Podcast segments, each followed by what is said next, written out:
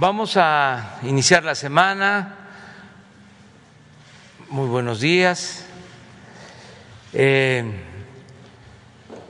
como todos los lunes, eh, vamos a iniciar con el quién es quién en los precios de los combustibles.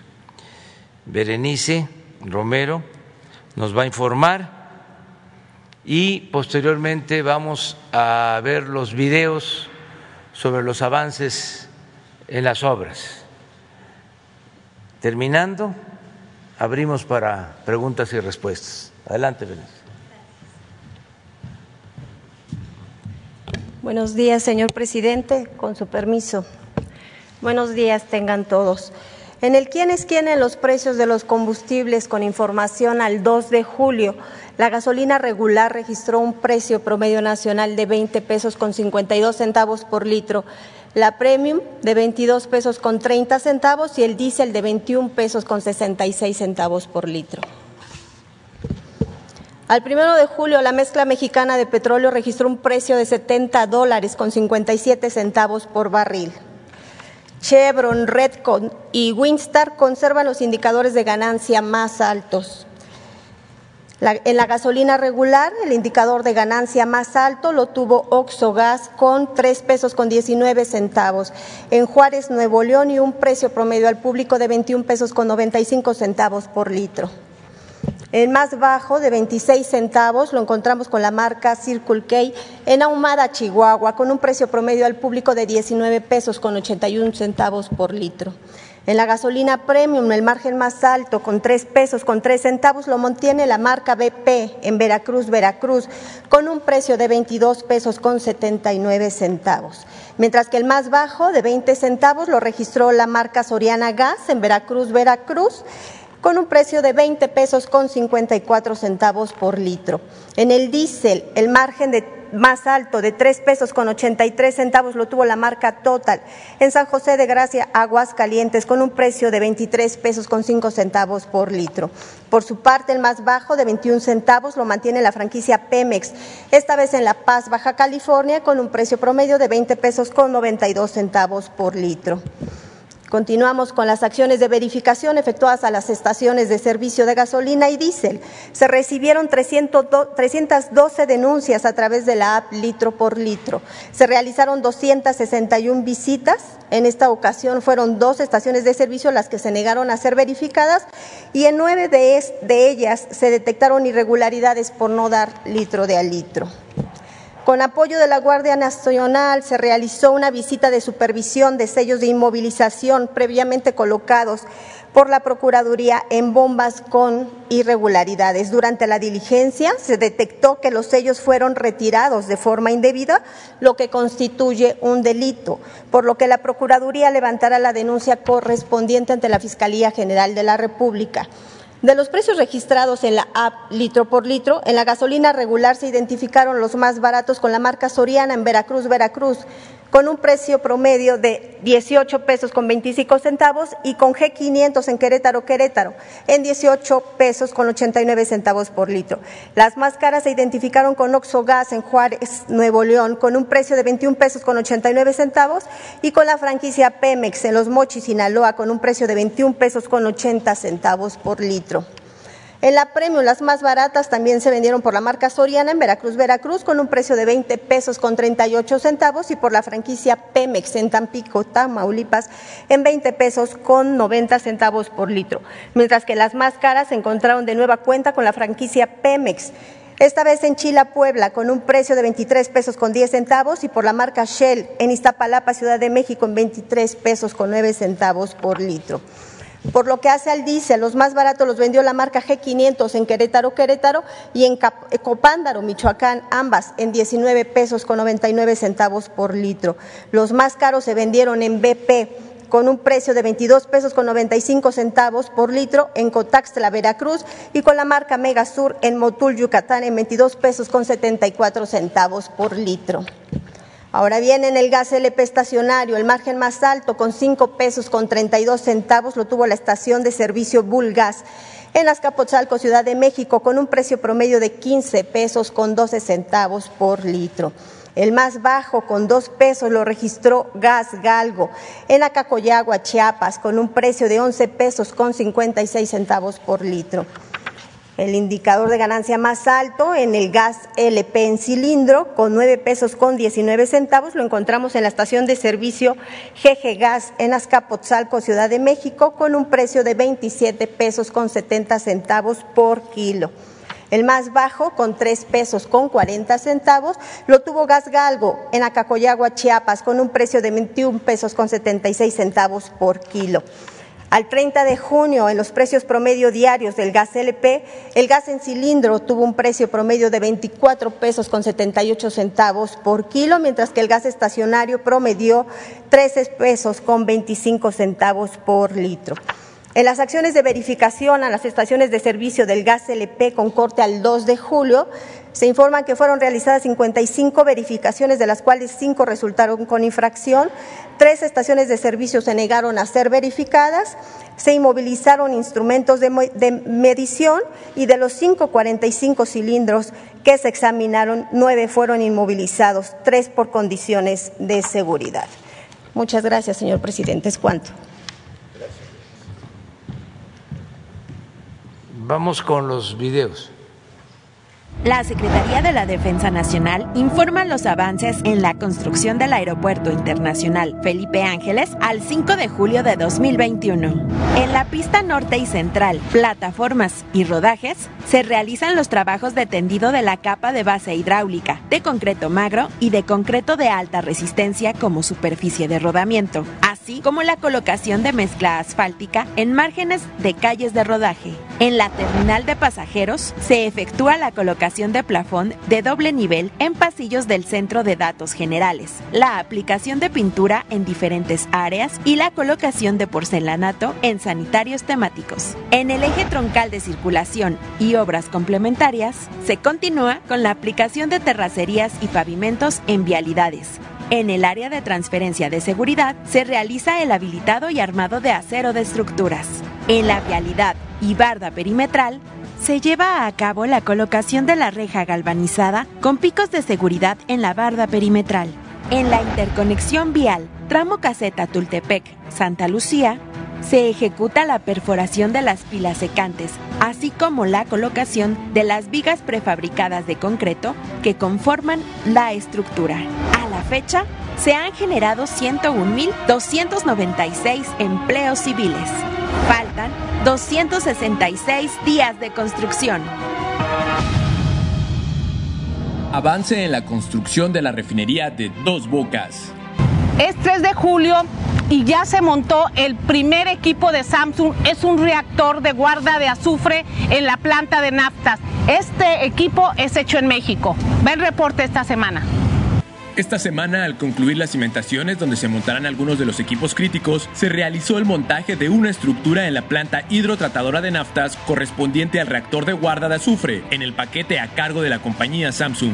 En los tanques de residuo de vacío de la planta combinada ya se trabaja en la colocación de placa de fondo y continúa la colocación de estructuras metálicas en los racks de tuberías, mientras que se abrieron nuevos frentes de trabajo donde se realizan excavaciones y vaciados de colado que servirán para conformar las cimentaciones estructurales para recibir los módulos de las plantas que se construyen en el exterior.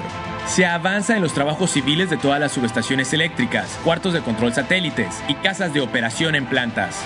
En talleres ubicados en Tamaulipas y Veracruz se llevan a cabo trabajos de fabricación de módulos que se instalarán en algunas plantas que construye Samsung. Continúan los trabajos de soldadura y obra mecánica en el área de almacenamiento. Las placas de acero conformadas en gajos se trasladan a la obra desde Monterrey, Poza Rica, Hidalgo, Estado de México y Coatzacoalcos, así como también se reciben en forma periódica las cúpulas de tanques procedentes de Turquía. En el área administrativa, se terminó de colocar la loseta en la Plaza Cívica Central. Continúa la preparación del nivel del piso, donde estarán espejos de agua desde el cuarto de control hasta el área de edificios administrativos. Se desimbró y concluyó la obra negra de la puerta principal peatonal. Con respecto al gasoducto, son varios frentes que se están atendiendo donde estarán las peras de lanzamiento, al mismo tiempo que se lleva a cabo el tendido y soldadura de los frentes activos. Y en el acueducto, se continúa trabajando en la instalación de tubería dentro del predio con el propósito de evitar congestionamiento y no impactar en la vialidad y movilidad del municipio de Paraíso, se construye un libramiento del cual se tiene un avance del 97%. En materia de sustentabilidad, se reporta que continúa el cultivo de plantas de ornato en el vivero para su traslado a la refinería, así como más de 30.000 plantas que ya se han sembrado dentro de las instalaciones. Tren Maya, reporte de avances, semana 37 de 157. En el tramo 1, avanzamos con el suministro, formación y compactación de terraplén. En el tramo 2, comenzamos con la producción de balasto y continuamos con la fabricación de durmientes. La cifra asciende a 326.525 piezas. En el tramo 3, avanzamos con la construcción de pasos vehiculares y las actividades de obra de drenaje transversal. También clasificamos y resguardamos el material desmantelado. En el tramo 4, progresamos en los trabajos de terracerías, formación de terraplén, subyacente y subrasante. Fonatur, en colaboración con el INA, protege y recupera el patrimonio arqueológico en la ruta del tren Maya. Al día de hoy, hemos establecido 63 operativos arqueológicos que implementan la siguiente metodología. 1. Desmonte y limpieza de vegetación. 2. Levantamiento topográfico y trazado de excavación. 3. Excavación arqueológica. 4. Registro de elementos arqueológicos. 5. Levantamiento de plantas de excavación por medio de fotografía. 6. Registro de perfiles estratigráficos. 7. Elaboración de base de datos para registro tridimensional. 8. Análisis de materiales arqueológicos. 9. Generación de los informes y de dictámenes técnicos. A la fecha, hemos completado el 98% del recorrido en cuatro tramos. Expertos aseguran que hemos adelantado 100 años de investigación. Al día de hoy, hemos descubierto 14.066 monumentos arqueológicos en los primeros cuatro tramos. Los empleos generados por los cinco tramos en obra del tren Maya ascienden a 69.063. El tren Maya avanza.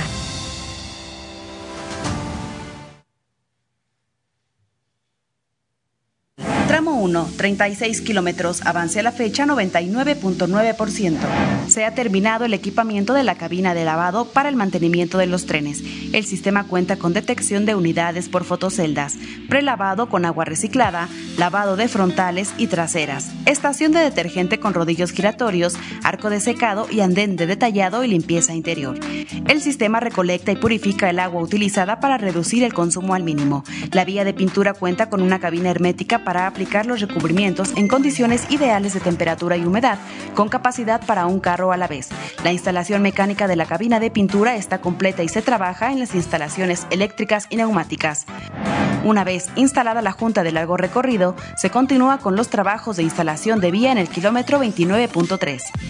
Ha quedado terminada la colocación de faldones y el colado de banquetas, con lo que se termina al 100% la obra civil en este viaducto, dando paso a la instalación de vía, soportes y canalizaciones. Se terminó la instalación de la vía, los soportes y las canalizaciones en los 4.7 kilómetros del túnel derecho y se lleva un avance de un kilómetro de vía y 70% en soportes y canalizaciones para los subsistemas ferroviarios del túnel izquierdo. Tramo 3, 17 kilómetros, avance a la fecha 52.8%. Se continúa con el armado y colado de los diafragmas de concreto para el adecuado trabajo estructural de las traves. Se instalaron dos de los cuatro pórticos prefabricados de concreto necesarios para cruzar los dos cuerpos de la autopista México-Toluca. Se concluyeron los trabajos de hidrosiembra en los caminos de acceso a la SET 2. El tren interurbano reducirá el aforo vehicular en la ruta México-Toluca, lo que generará una significativa reducción de las emisiones contaminantes, convirtiéndose en una solución de transporte masivo favorable con el medio ambiente. Secretaría de Comunicaciones y Transportes. Para impulsar el desarrollo del istmo de Tehuantepec, en la búsqueda de bienestar para la población, el programa Istmo se sustenta en una estrategia con dos grandes proyectos de inversión. La plataforma logística, que aprovecha la posición estratégica de la región, y un ecosistema de producción industrial, integrado por 10 polos de desarrollo. A continuación se informa el avance de obras a 5 de julio de 2021. A fin de promover el desarrollo de la región, es indispensable fortalecer el sector industrial por su capacidad de generar y consolidar la actividad productiva que permita crear empleos y oportunidades hacia un desarrollo más equitativo. Para impulsar la actividad y las inversiones productivas, se integrará un ecosistema de producción industrial formado por 10 polos de desarrollo, que contarán con todas las condiciones para facilitar e incentivar las vocaciones y cadenas productivas regionales. Se diseñan para albergar industrias con infraestructura, conectividad e incentivos para detonar la competitividad de la región y atraer inversiones que fortalecerán la economía local y crearán oportunidades se trabaja para integrar un ambiente favorable de negocios. Hoy se cuenta con los predios para el establecimiento de cuatro polos en Veracruz y Oaxaca, Texistepec, Coatzacoalcos 1 y 2 y Salina Cruz.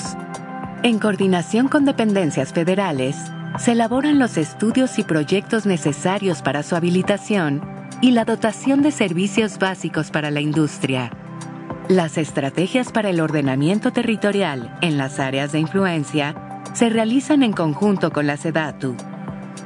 El programa ISMO aprovecha la posición estratégica del Istmo de Tehuantepec para impulsar el desarrollo económico y social de sus habitantes. La Comisión Nacional del Agua informa los avances de la presa de almacenamiento Santa María Proyecto Baluarte Presidio. Túnel 1. Continúan los trabajos de perfilado en el portal de entrada, así como la colocación de columnas metálicas, concreto lanzado y concreto para empaque de columnas metálicas. También se efectúa la colocación e inyección de anclas de fricción y de sujeción de columnas metálicas en la sección media inferior del túnel. Se instalan marcos metálicos para túnel falso. Túnel 2. Se realizaron trabajos de barrenado, excavación con uso de explosivos, perfilado de la bóveda y colocación de concreto lanzado, además de la colocación e inyección de anclas de fricción en la sección media superior del túnel. Túnel 3. Prosigue la excavación por medio de explosivos, colocación de concreto y habilitado de acero de refuerzo para la losa de embocadura, así como el perfilado, colocación de concreto lanzado y de anclas en la bóveda del túnel. Asimismo, se realizó el cimbrado y la colocación de concreto y anclas para la construcción del monolito. Túneles crucero. Se lleva a cabo la construcción de dos túneles que comunicarán a los tres túneles de la obra de desvío. Dichas estructuras permitirán agilizar los trabajos de excavación y tratamientos debido a que al estar en proceso las actividades en las embocaduras, el acceso a los túneles por el portal de entrada será restringido. Tienen un diámetro de 6 metros y una longitud de 28 metros. El primer crucero entre el túnel 1 y el 2 se encuentra concluido y está por iniciarse la construcción del crucero que comunicará el túnel 2 con el 3. Con estos trabajos se asegurará el cumplimiento en tiempo y forma con el programa de obras. Vertedor 1. Se realizan trabajos de barrenado, así como la colocación de malla electrosoldada, concreto lanzado, anclas y drenes sobre taludes en el canal de descarga. Vertedor 2. Sobre el talud del canal de llamada se lleva a cabo el barrenado para la colocación de anclas y drenes, así como el curado de concreto de la losa en el canal de descarga. Banco de materiales. Se continúa con la extracción, acarreo y almacenamiento de aluvión, del cual se obtienen la arena y grava empleadas en la producción del concreto que es utilizado en las diferentes estructuras de la presa. Con esta obra, el Gobierno de México refrenda su compromiso de apoyar el desarrollo y la productividad del campo mexicano y asegurar el abasto de agua para la población de Sinaloa. Con agua. Gobierno de México. Muy bien, vamos. Luego tú.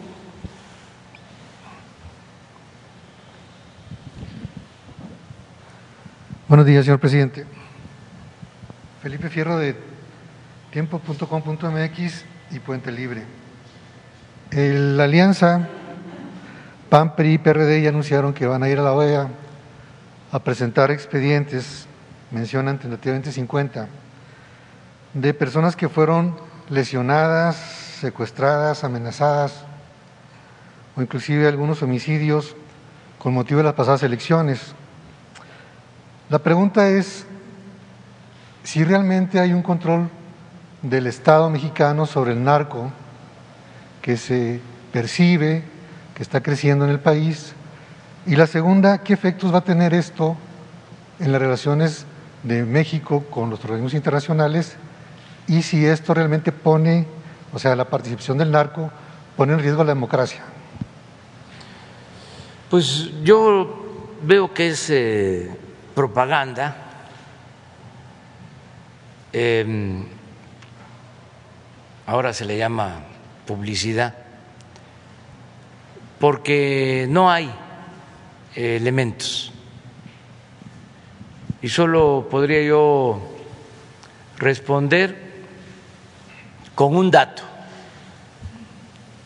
El día de la elección se instalaron más de 160 mil casillas en el país. El 99.96 o 98 por ciento de las programadas. Solamente eh, no se instalaron 30 en ciertos lugares de siete municipios. Cuando hablan de que domina el narco en el país y de que hay ingobernabilidad, pues este a lo mejor estaban eh, refiriéndose o pensando en lo que sucedía anteriormente, donde la delincuencia eh, organizada y la delincuencia de cuello blanco eran lo mismo, donde no había ninguna frontera. Y se le olvida a nuestros adversarios, a los conservadores, estos que van a ir a la OEA, de que está preso en Estados Unidos el que estaba de secretario de Seguridad Pública en el gobierno de Calderón. estos son hechos de este sexenio, señor presidente. Mande. Estos hechos de denuncias son de este sexenio. Sí, porque nosotros heredamos eso. Nada más hablemos de un sexenio, el de Calderón. Imaginemos que en ese entonces se toma la decisión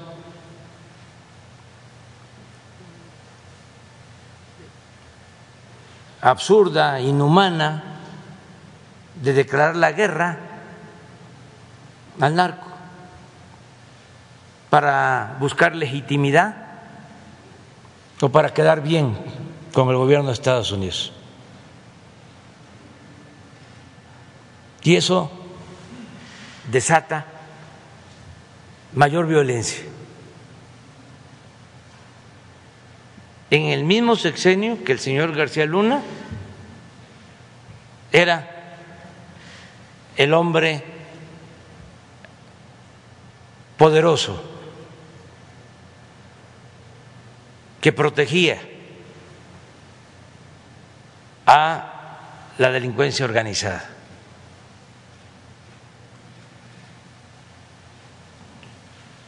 Llegamos al gobierno y nos encontramos pues todas estas bandas todos estos grupos. Y estamos haciendo un esfuerzo para garantizar la paz, no con los métodos de ellos, no con el exterminio, no con masacres, no con la guerra, atendiendo las causas que originaron la violencia en el país. ¿Y qué fue lo que originó la violencia en el país? La corrupción, la desigualdad económica y social, el abandono de los jóvenes. Entonces, sí, vamos poco a poco, avanzando, pero a lo seguro para pacificar al país. Muy bien, señor presidente. Se me hace muy cínico o de caras duras el ir a hacer una denuncia a un organismo internacional, en este caso a la OEA, cuando ellos fueron los causantes de la crisis de México. ¿O quiénes fueron los responsables? El cártel de Sinaloa surgió en estos dos años y medio. El Jalisco Nueva Generación es de ahora. El cártel de Guanajuato surgió ahora. que no ellos mantuvieron convivencia y toleraron a estos grupos. Y ahora resulta que este, quieren culparnos a nosotros. Podemos ser responsables, pero no culpables. Y además estamos asumiendo esa responsabilidad, trabajando para garantizar la paz y la tranquilidad. Y repito, con otro método. ¿Y es efectivo el método? Sí, va a llevar más tiempo. Siempre que hablábamos nosotros de que había que atender las causas y que la paz era fruto de la justicia, nos decían, Ah, sí, pero eso lleva mucho tiempo. Y nunca se iniciaba. Y nunca hicieron nada en favor de los jóvenes. Y lo que había era un mal ejemplo porque se dedicaron a saquear, a robar, a quedarse con el presupuesto público, que es dinero del pueblo, y a desatender a la gente. Decían siempre, sí, eso lleva tiempo, sí, pero había que iniciar una estrategia nueva, distinta. El mexicano, el ser humano no es malo por naturaleza, son las circunstancias las que llevan a muchos a tomar ese camino de las conductas antisociales. Vamos, como se está haciendo, atender a los jóvenes, ayudar a los pobres, a que no se sigan desintegrando las familias a fortalecer valores culturales, morales, espirituales, no a que el dinero sea lo que predomine, lo material. Vamos a crear una nueva corriente de pensamiento para tener una sociedad mejor. ¿De qué ideología sería la nueva corriente de pensamiento? Inspirada en lo mejor de nuestra historia nacional ¿Para qué vamos a ir a buscar modelos al extranjero, al extranjero? O dirigentes o eh, héroes al extranjero. ¿Y en cuáles principios o valores estaría soportado esto? Lo que nos dejaron los padres de nuestra patria como enseñanza, Hidalgo y Morelos. Hidalgo fue el que proclamó la abolición de la esclavitud y Morelos quería la igualdad y es seguir las enseñanzas de Juárez acerca de que no debe mezclarse poder económico con poder político o poder político con poder eclesiástico, que a Dios lo que es de Dios y al César lo que es del César. Y antes, ¿qué había? Pues dominaban los potentados de México en todo. El gobierno estaba secuestrado, estaba tomado, estaba al servicio de una minoría rapaz. Ahora se gobierna para ricos y para pobres, se gobierna para todos. Esa es una enseñanza de Juárez. Otra enseñanza de Juárez que estamos llevando a la práctica es de que con el pueblo todo, sin el pueblo nada. Otra enseñanza de Juárez es de que nada por la fuerza, todo por la razón y el derecho. Y las enseñanzas de Madero, y las enseñanzas del general Lázaro Cárdenas del Río. Por eso hablamos de una cuarta transformación, porque reconocemos lo que significó la independencia, la reforma, la revolución, y ahora se está llevando a cabo una cuarta transformación. Nuestros adversarios, los conservadores, querían el fin de la historia, que ya no habláramos de eso.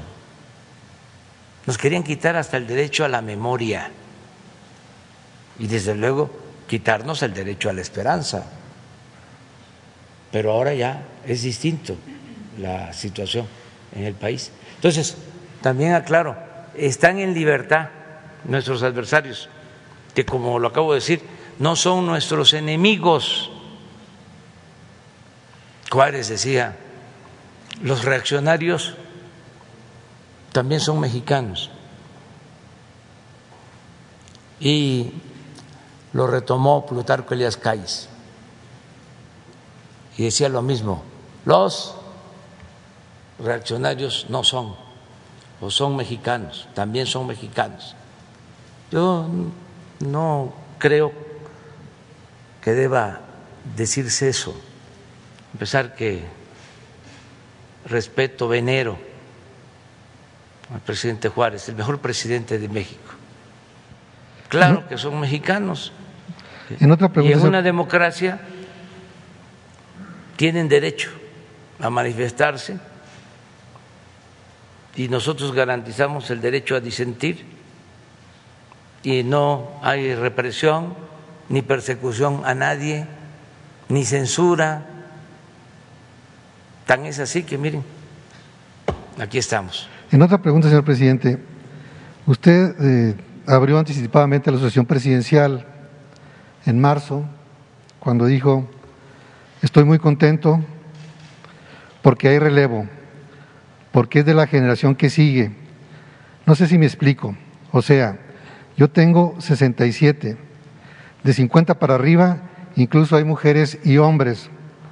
Se van a enojar los adversarios, pero la verdad, la verdad, si hay relevo de este lado. Ellos tienen problemas, nosotros no. Es un abanico. Es decir, eh, ya esto ha evolucionado. Tras las elecciones del 6 de junio pasado, se recompuso el panorama y la estructura política del país. Y bueno, no es novedad que se mencionan como aspirantes a la presidencia de la República a Claudia Sheinbaum, algunos la consideran la consentida de Palacio, otros mencionan a, Marcelo Ebrard, estos últimos con problemas por la línea 12 del metro, pero es algo circunstancial. Usted no ha mencionado a Ricardo Monreal, operador legislativo, pero en los medios sí, él está en abierta campaña, públicamente lo ha dicho. También usted mencionó a Tatiana, Tatiana Cloutier y la pregunta es si no hay alguien más como Zoé Robledo o incluso algunos dicen, no sé si de broma, que Hugo López Gatel pudiera ser un precandidato. Son dos preguntas, señor presidente. Uno, si estos mencionados están en la carrera, dentro de la caballada, o si como otros dicen que usted tiene un tapado o una tapada. Bueno, lo del tapado es del porfiriato. Él creó eh, ese modo de actuar en política. El primer tapado que hubo fue su compadre, Manuel González. Porfirio Díaz es el creador del régimen autoritario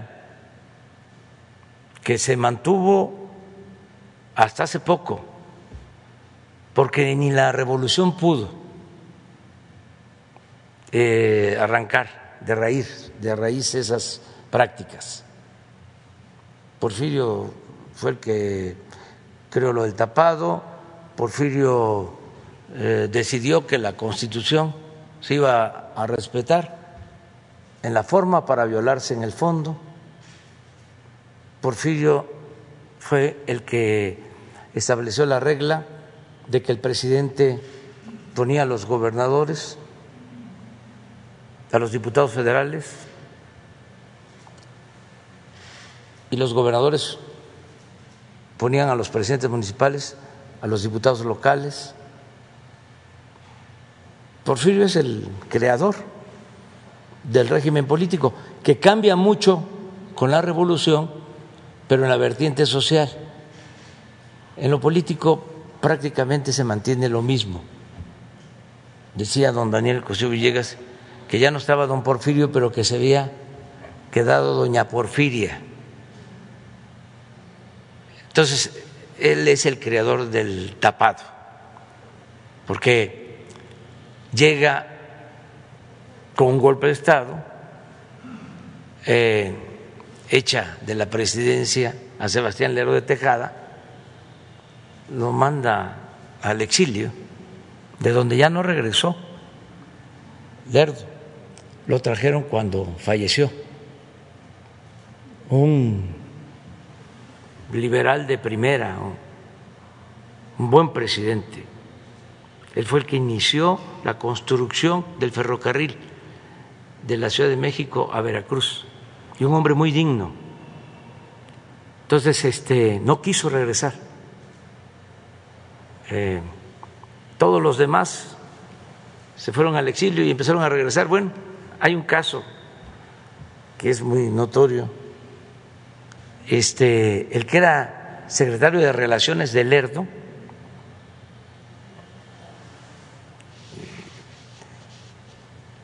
Manuel Romero Rubio, eh, regresa del exilio. Y a poco tiempo se casa Porfirio, que tenía 50 años, con la hija de Romero Rubio, Carmelita, que tenía 17, 18 años.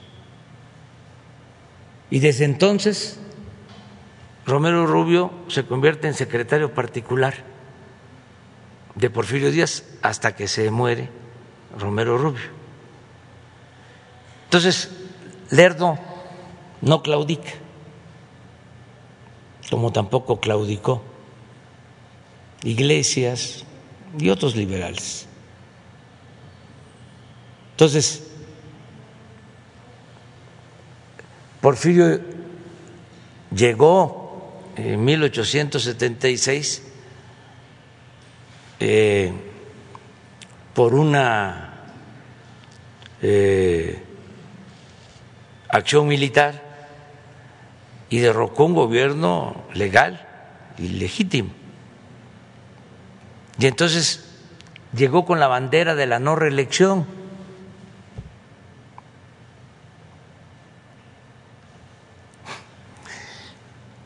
y se quedó, ya sabemos, 34 años. Pero como estaba llegando a la presidencia, no podía reelegirse. En ese entonces los periodos de gobierno eran de cuatro años, entonces tenía que buscar a una gente cercana a él que le garantizara que iba Porfirio a seguir mandando a un pelele. Y entonces escogió a su compadre, Manuel González, que por cierto no actuó del todo como pelele porque se le quería quedar. Tuvo Porfirio que generarle un movimiento opositor para este, que aceptara el regreso de Porfirio. Lo acusaron a Manuel González, es el único caso que hay. Eh, de corrupción y lo querían meter a la cárcel. Pero al final, pues en aquel entonces era el artículo 103 de la Constitución, ahora es el artículo 108, 109, 110 de la Constitución, que los presidentes tenían fuero y no podían ir a la cárcel más que por traición a la patria. Entonces ya cuando este, lo subordinó por completo, lo dominó por completo, Porfirio a su compadre, pues ya le quitaron el juicio de encima, ¿no? Y habían muchos que pensaban que ellos podían. Y ahí surge lo del tapado. Este, nadie pensaba que iba a ser Manuel González y empezaron los telegramas al estilo que después se volvió costumbre.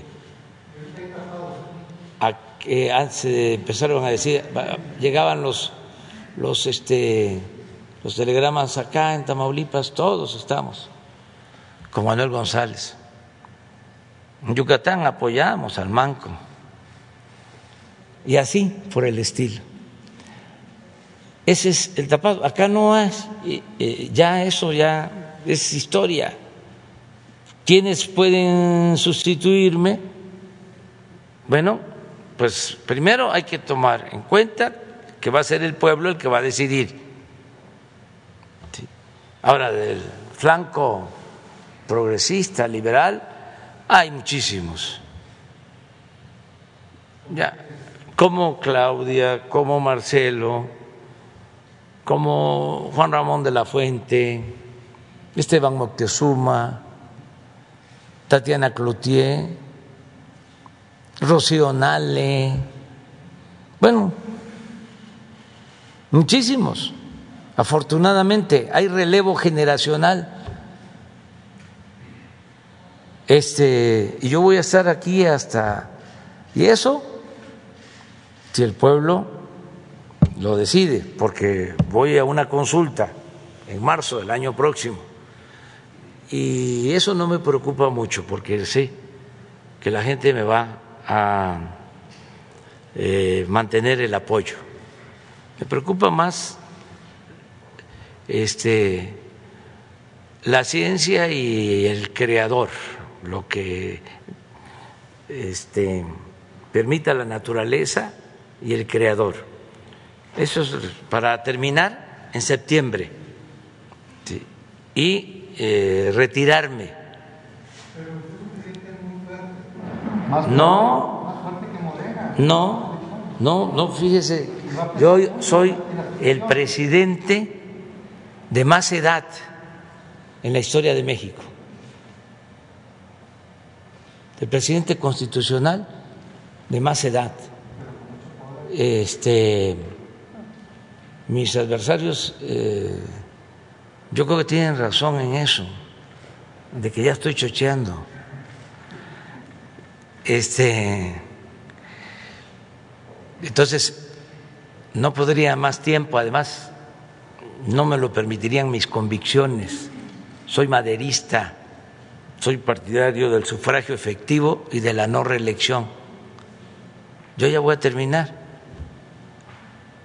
si el pueblo lo decide así, si el creador me lo permite, si la naturaleza también, yo voy a estar hasta finales de septiembre del 24 y a partir de entonces me jubilo, no vuelvo a participar en política, en nada. Entonces, lo que estoy haciendo ahora es aplicándome para que avancemos en la transformación, que sea tanto el avance logrado que en el caso remoto, y toco madera, de que regresaran los conservadores corruptos, les costara trabajo dar marcha atrás a lo alcanzado. Por eso me estoy apurando a que queden las bases para la transformación, para el cambio.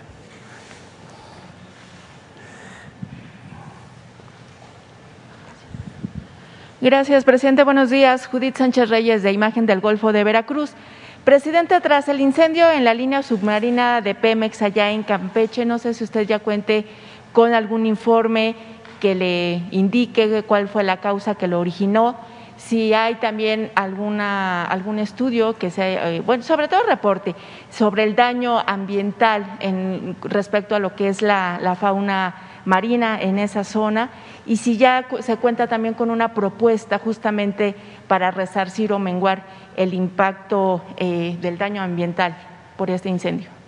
Pues ya se está trabajando. Eh, los primeros reportes eh, que tenemos tienen que ver con una fuga de gas y de nitrógeno en un gasoducto que con lluvia, con tormenta, con descargas eléctricas, este, eh, explotó. Afortunadamente no eh, hubo pérdida de vidas humanas, este, se controló relativamente pronto, en muy pocas horas y ya se inició la investigación y también ya eh, tanto Pemex como la Secretaría de Medio Ambiente están eh, empezando a hacer un avalúo, eh, un análisis sobre los daños que se hayan ocasionado y desde luego que vamos a reparar todos los daños. Fue un accidente lo que sucedió descartamos que se haya tratado de algo intencionado. Fue así como lo estoy planteando. De todas maneras, pues interviene PEMIC, interviene la Fiscalía General de la República y la Secretaría de Medio Ambiente. Eh, ante las críticas de algunos eh, grupos ambientalistas y activistas internacionales sobre este, este incidente, ¿el gobierno de México revisaría su modelo de combustibles fósiles o su política ambiental en materia de extracción de crudo, presidente? Sí, estamos avanzando para crear eh, alternativas mm, para no depender de combustibles fósiles, de recursos no renovables. Tan es así que ya se puso un tope a la extracción de crudo. No vamos a extraer más de dos millones de barriles diarios. Vamos a terminar el sexenio. Eh, con la mitad de extracción del sexenio de Fox. La mitad. Y se hace precisamente para eh, dejar a las nuevas generaciones eh, estos recursos naturales que son de todos es una herencia para las nuevas generaciones. Esto ayuda mucho a la política de eh, mejorar el medio ambiente, de no deteriorar el medio ambiente, de contribuir para evitar lo del cambio climático. Sí, eh, presidente, a tres años de su triunfo electoral, ¿Qué nuevos retos han surgido en el camino? ¿Cómo piensa enfrentarlos? Y si se han cumplido las expectativas desde que usted inició su, su administración, ¿y qué es lo que le faltaría, por ejemplo, consolidar en temas como salud, seguridad y economía? Yo creo que vamos bien. A pesar de la pandemia, pues imagínense, de dos años y medio de gobierno, poco más, eh, como año y medio con pandemia. Y aún así eh, vamos avanzando. Lo más importante, la gente no ha perdido la fe, nos sigue dando su confianza.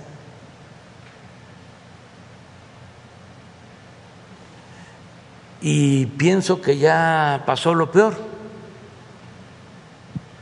y que se ha avanzado, ya se sentaron las bases para la transformación, ya quedó muy claro que no se permite la corrupción, que no se permite la impunidad y que lo que tenemos que hacer es concluir las obras que ya iniciamos,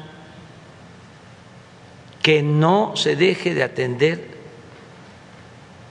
al pueblo, sobre todo a la gente humilde, a la gente pobre. Estoy muy contento, la verdad, porque en la pasada elección nuestros adversarios, los conservadores corruptos del antiguo régimen, querían que no contáramos con la mayoría en la Cámara de Diputados, que es donde se aprueba el presupuesto. Nos querían dejar sin presupuesto para la atención a la gente más pobre. No estoy eh, inventando nada. Cuando presentamos en la Cámara la reforma al artículo cuarto para que la pensión a los adultos mayores, la pensión a niñas y niños con discapacidad, las becas para estudiantes de familias de escasos recursos económicos, la atención médica y los medicamentos gratuitos, el bloque conservador en la Cámara de Diputados votó en contra. Entonces, ya este, daban por hecho de que no íbamos a tener mayoría en la Cámara de Diputados. Entonces estoy muy contento porque ya está garantizado el presupuesto para los programas de bienestar y para continuar con obras como el tren Maya, el aeropuerto Felipe Ángeles, el proyecto del Istmo. Ya logramos eso. Y se unieron todos líderes políticos de partidos que habían engañado durante años, décadas, de que eran distintos. Y se quitaron la máscara y se sumaron intelectuales orgánicos que también estaban al servicio del régimen y medios de información al servicio del régimen corrupto. Todos. Una gran alianza opositora, conservadora, reaccionaria, corrupta clasista, racista, y no pudieron, porque el pueblo de México eh, es muy, muy inteligente, es un pueblo sabio. Y eh, sabe lo que le conviene y lo que no le conviene, a pesar de la manipulación de la guerra sucia, del bombardeo en contra de nosotros. No pudieron, pero estoy contento, porque imagínense si nos hubiesen derrotado, si en vez de 186 distritos ganados de los 300 hubiésemos obtenido 100 y este grupo reaccionario 200,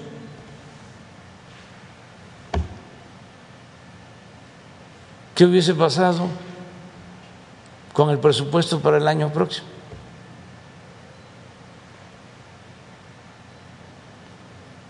Nos hubiesen dejado sin nada para los pobres y se hubiese regresado a lo de antes. ¿Qué era lo de antes? De hace poco, ¿eh? Eran las partidas de moches que entregaban para cooptar, para comprar. ¿Qué era lo de antes?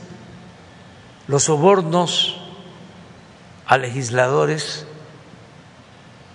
para que aprobaran las llamadas reformas estructurales, lo que está en la Fiscalía, en el juicio del ex director de Pemex, que entregó dinero a legisladores para que votaran por la llamada reforma energética, por la privatización del sector energético. Entonces, no pudieron, este, y yo agradezco mucho a la gente que no se dejó manipular. Antes los medios en México pues, eran el cuarto poder. Yo creo que no eran el cuarto, porque eh, eran como el segundo poder, porque tenían más poder que el judicial y que el legislativo. Era el presidente y los medios de información. Así estaba.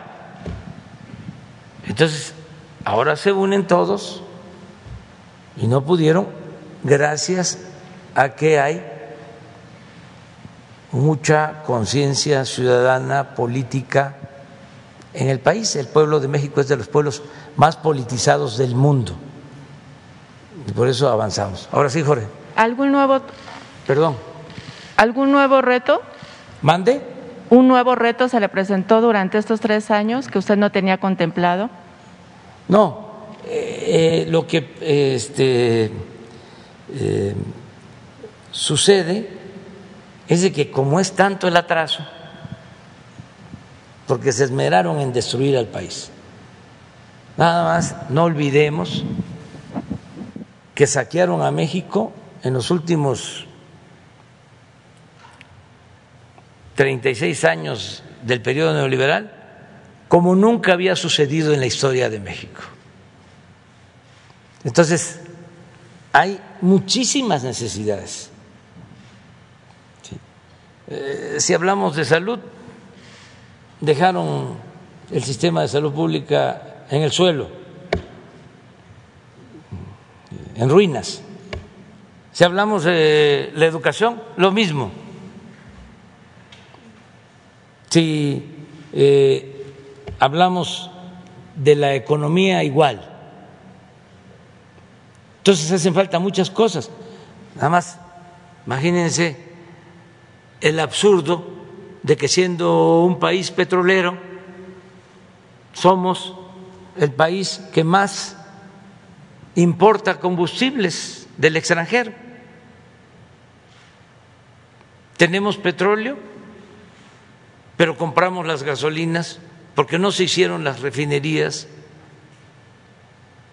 Entonces, pues hay que hacer las refinerías, pero así como eso, muchas cosas que hacen falta, también no puedo comenzar obras nuevas que no vaya a terminar. Esos son los nuevos retos. Eh, voy a Sonora y se plantea que necesitamos crear eh, pues eh, un parque de generación de energía eléctrica solar. Eh, es una iniciativa del nuevo gobernador de Sonora, Alfonso Durazo, y vamos a echar a andar ese parque de generación de energía solar, pero lo tenemos que terminar en el 2023, a finales, 2024, y implica no solo eh, poner el parque en dos mil hectáreas de terrenos que ya tenemos en Puerto Peñasco, dos mil hectáreas, no solo eso, sino las líneas de transmisión, porque no hay líneas de transmisión eh, para lo que es el norte Sonora y queremos también llevar energía a Baja California. Pero eso implica trabajo, meterse, este, son cosas nuevas. Eh, teníamos nada más el compromiso de cambiar turbinas en hidroeléctricas, que son turbinas muy viejas, este, y ahora, además de eso, este otro proyecto, y así fuimos a Cananea, imagínense lo que significa Cananea para México, es nuestra historia. Ahí comenzó el movimiento revolucionario con la huelga histórica de 1906 y es un pueblo minero abandonado, eh, con mucha confrontación de, organizaciones laborales que tenemos que conciliar, eh, con problemas de contaminación eh, de la minera que también tenemos que buscar acuerdos, eh, convenciendo, persuadiendo de que todos tenemos que ayudar, pero también eh, no tienen un buen sistema de salud, no tienen agua. Estamos hablando de Cananea. Entonces, ayer eh, decidimos eh, iniciar un plan de justicia para Cananea. Y esto, pues más trabajo. Entonces, ahora eh, es esa la principal presión, el que este, se concluya lo que ya iniciamos, que no dejemos obras sin terminar, como recibimos nosotros muchísimas obras inconclusas, y que no eh, iniciemos cosas que no se vayan a concluir, porque eso sería eh, terrible. Entonces, pero vamos muy bien, vamos a terminar el tren Maya, que es la obra más grande, porque son 1.500 kilómetros de vías férreas se dice sencillo, pero es como ir de aquí, pues, eh, a Mérida o a Campeche. Este, entonces, nada más imagínense un terraplén de 20 metros y eh, poner durmientes y llevar piedra especial que no hay allá, eh, balastro, que se tiene que llevar de la zona de los Tuxtla y poner los rieles y hacer las estaciones y comprar los trenes etcétera, etcétera, etcétera, etcétera. Entonces estamos sobre eso, básicamente. Ahora, Jorge. Presidente, muchas gracias. Gracias por la oportunidad de preguntar con absoluta libertad. Soy Jorge Ramos de Univisión y Reforma. Como periodistas independientes, usted sabe que parte de nuestra labor es venir a cuestionarlo. Somos contrapoder, así como lo hicimos con otros presidentes antes. Yo estuve aquí en la mañanera de enero del 2020 para preguntarle sobre la terrible ola de violencia aquí en el país y usted me dijo lo siguiente, y estoy citando, este año va a haber resultados. Bueno, después de más de un año después hay, resultados, pero muy negativos, señor presidente. Su gobierno está en camino a convertirse en el más violento en la historia moderna de México. Más de 86 mil muertos hasta el momento desde que usted tomó posesión, según estas cifras oficiales. Si sigue así, va a haber más muertos que con Peña Nieto y que con Calderón. Los feminicidios, usted lo sabe, lo dijo la semana pasada, siguen en aumento respecto al, año anterior. Y, fuera de la burbuja de Palacio Nacional, el país no está en paz y tranquilidad, señor presidente. Le están matando casi 100 mexicanos por día. En Aguililla, en Zacatecas, en Reynosa. Eh, usted no cumplió con su promesa de no militarizar a la Guardia Nacional.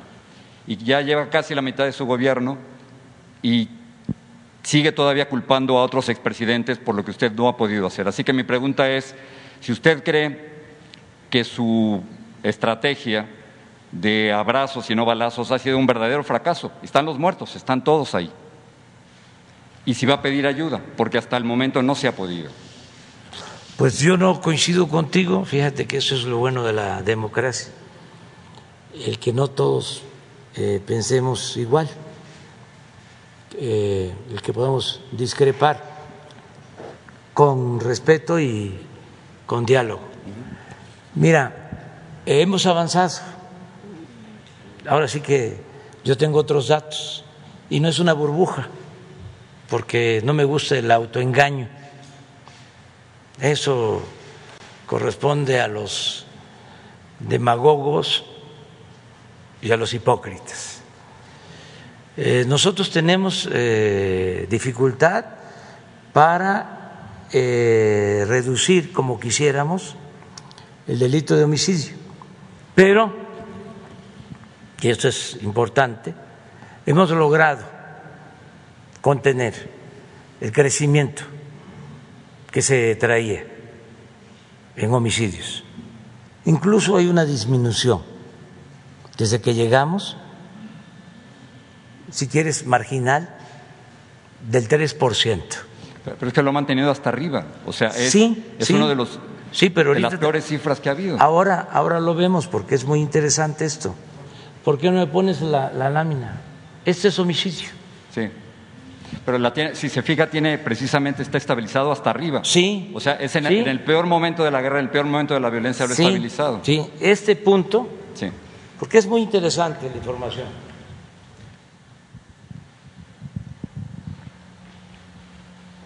Este es el punto más alto. Esto es Peña. Y ahí lo, y ahí lo, y Sí, ahí lo agarramos. Aquí lo agarramos. La tendencia era esta. Mira, Claro, lo, lo que yo digo es que no puede decir Ah, que tiene permíteme. 100, 100 muertos diarios y No. que eso es un éxito. Eh, claro que no es un asunto fácil, ya lo expliqué, de que fue un fruto podrido que heredamos.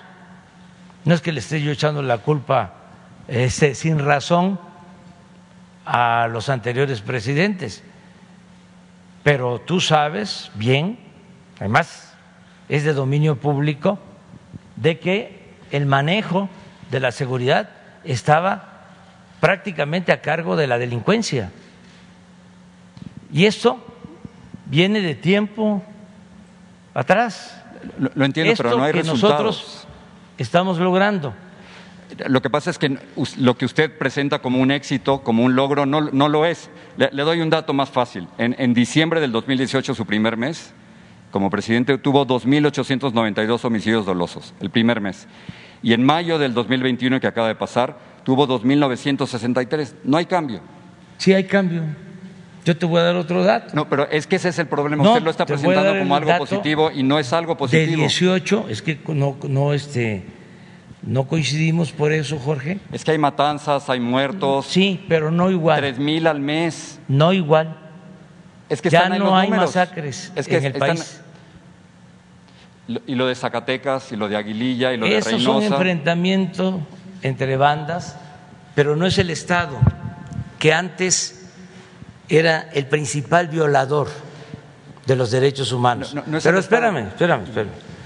El dato de INEGI del 19 eh, con relación al 18 Mi- argumento es que usted lo elige para resolver los problemas del país. Uno de los principales problemas del Ah, país claro. es, la, es la No, no, violencia. no, no. Y, Y eso es- estamos- ya es su responsabilidad, señor Sí, presidente. sí. ¿no? Y trabajo todos los días. Por eso, pero no hay resultados. El, ¿Cómo es- no? Sí hay. Yo respeto tu punto de vista, pero no lo comparto. Son solo las cifras de su propio gobierno. Yo las saqué de cifras de su propio gobierno. Yo creo que te dieron mal las cifras. No, no, no. Yo tengo otros datos. Por eso, pero es que no, me puede haber otros datos porque salieron de la página de su gobierno, del Secretariado Ejecutivo del Sistema Nacional de Seguridad Pública. Te vamos a dar los datos y acabo de informar el día primero que en el tiempo que llevamos ha habido una disminución, repito, mínima en el caso de homicidios del 3%.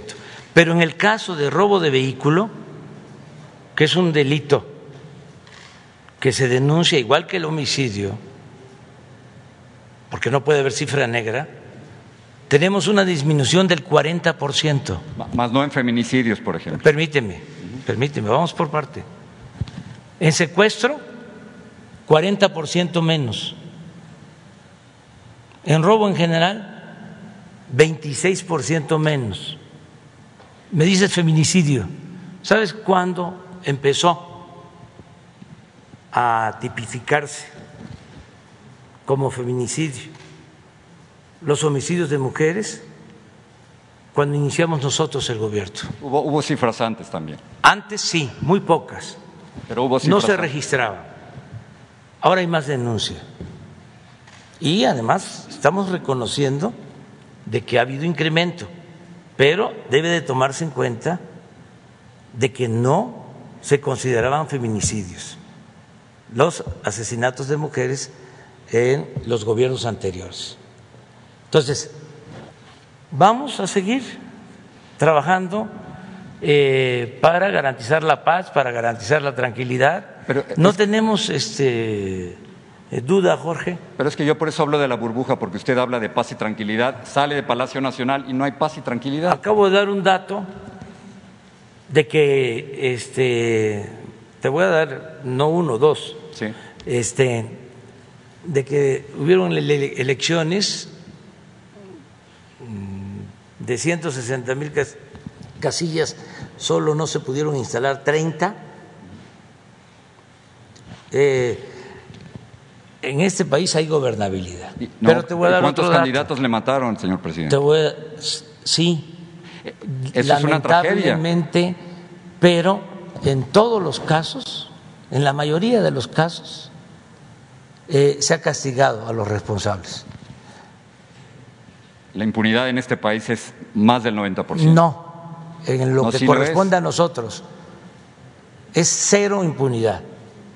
Ya no hay este, privilegiados. No, Me refiero a los asesinatos en este país. La mayor parte de esos asesinatos Sí. no son resueltos. Pero me gustaría que conocieras las cifras, por ejemplo, de los que eh, perdieron la vida durante la campaña. En la mayoría de los casos, y te voy a pasar la información, eh, se detuvo a los responsables. Eh, no quedaron impunes esos crímenes. Eh, ya que estamos en esa, eh, te digo, fue muy lamentable, eh, triste lo que pasó en Bavispe, eh, que asesinaron a tres mujeres, a seis niñas y niños. Bueno, tú al final de tu pregunta hablaste de no aceptar o que no acepto este, apoyo, colaboración. Me habló entonces el presidente Trump para decirme que nos eh, garantizaban apoyo y se lo reconocí y creo que lo hizo eh, de buena fe, es decir, no, no era un afán intervencionista, sino decir, a ver, ayudamos. Le dije, no, nosotros vamos a resolver el problema y vamos a aclarar los hechos. Tenemos 20 detenidos, 20. Y hace 10 días se detuvo al jefe de todos ellos. Entonces, hay una gran diferencia de ahora antes, porque antes eh, se cometían delitos y no había castigo, había impunidad, imperaba, así como imperaba la corrupción, imperaba la impunidad, ahora es distinto. Entonces, no es eh, un asunto sencillo, pero vamos avanzando. E, es ahí donde yo dudo, si me permite pasar al, otro tema, porque es, otro, es otro de sus retos también. Porque hoy, hoy, quería hablarle de sus muertos, no solo de, los, de la violencia, sino también los de la pandemia. Quería preguntarle si usted asume la responsabilidad por el mal manejo de la pandemia. Pues es que no coincido contigo. Bueno, México es el cuarto país del mundo con más muertos por la pandemia, a pesar de ser el décimo en población. las cifras las acabo de sacar también de su propia página. Ustedes están hablando de 229 mil muertos, cuando en realidad las muertes asociadas al COVID son más de 351 mil según la misma página. No, no entiendo por qué, por qué, las dos cifras, señor presidente. ¿Por qué no decir la verdad de que los muertos por la pandemia en México son muchísimos Yo más? lamento mucho que un periodista como tú esté desinformado. Las, las cifras de, la página del gobierno. Te voy a dar ahora la información. A ver, eh, la información. Muertes asociadas a COVID, 351 mil. Sí, ahora te voy a dar la información que tenemos, que es este, de fuentes internacionales, de universidades, incluso de Estados Unidos. Esta información la saqué de su página, señor presidente. A ver. Mira, esto es. Pero la fuente, abajo. México es el cuarto país del mundo con más muertos por, por COVID. Esto es lo que este, profesionalmente, Jorge, debe tomarse en cuenta, siendo objetivos ¿Sí? ¿sí? y con ética. Estos son datos John Hopkins. Sí sabes. Por supuesto. Bueno. Bájala. Estos son. Baja, por favor. Presidente, aquí el argumento es si, si 350 mil no, no, muertos. No, no, es que es muy importante. Es muy importante, muy si importante puede considerarse eso como un triunfo. El, contestarte a partir de esto, de esta información. Sí. Porque eh, lo otro es calumnia. Le estoy dando las cifras de su gobierno. No, las cifras de mi gobierno son estas. Mira, desgraciadamente, porque en estos temas eh, no es recomendable la comparación por cuestiones humanitarias. En primer lugar es Perú. Esta es la población de Perú. Sí. sí. Estos son los casos confirmados.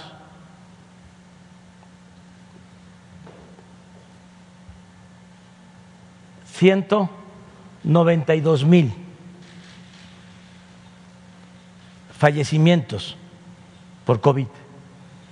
Promedio, que esto es lo que debe de tomarse en cuenta, por millón de habitantes, 5.926 fallecidos. ¿Sí?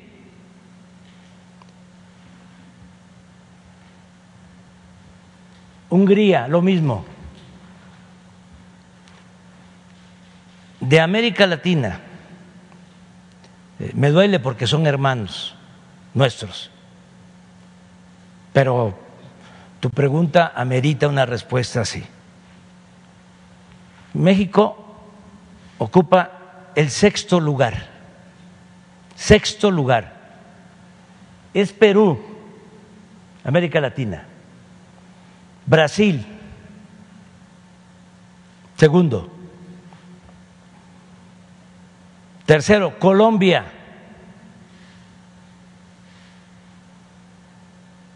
Cuarto, Argentina. Quinto, Paraguay. Sexto, México. Hace apenas 15 días, Estados Unidos dejó de estar. La potencia económica que es Estados Unidos, esa gran nación, dejó de estar arriba, es decir, con más fallecimientos por millón que México. pero eh, Hace apenas 15 días. Eh, eso no cambia las cifras enormes de muertos aquí en México. Ah, no, no, no, no. ¿Por qué? Porque tenemos 126 millones de habitantes. Claro, pero hay países que tienen mayor población y tienen menos cantidad de, personas que murieron por COVID. O sea, lo, que yo quiero ver Esta es... la relación, Jorge, este, vamos a decir, eh, actualizada, eh, no tiene este, ninguna, eh, aquí Estados Unidos tiene 328 millones y México tiene 126 millones y mira. Pero usted lo que me quiere decir es que se ha manejado bien la pandemia, o sea, con, sí, tantos. Claro que sí. Señor presidente, usted. Claro que sí. Usted y yo te diría que mejor que en otras partes. Bueno, es posible, pero usted le dijo a los mexicanos, por ejemplo, que fueran a restaurantes y fondas 11 días después de que la Organización Mundial de la Salud declarara pandemia.